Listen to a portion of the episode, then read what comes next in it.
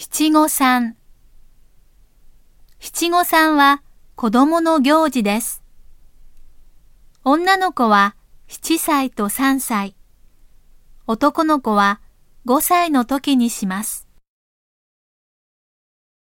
昔は子供の死亡率が高かったので、無事に成長したことを祝うために始められました。以前は旧暦の11月15日に行われ、化粧をしたり、大人の着物を身につけたりしました。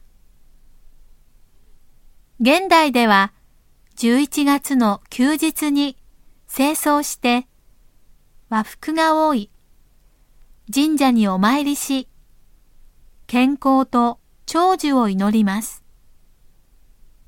帰りには神社で千歳飴を買って食べます。これは長寿を願う紅白の長い飴です。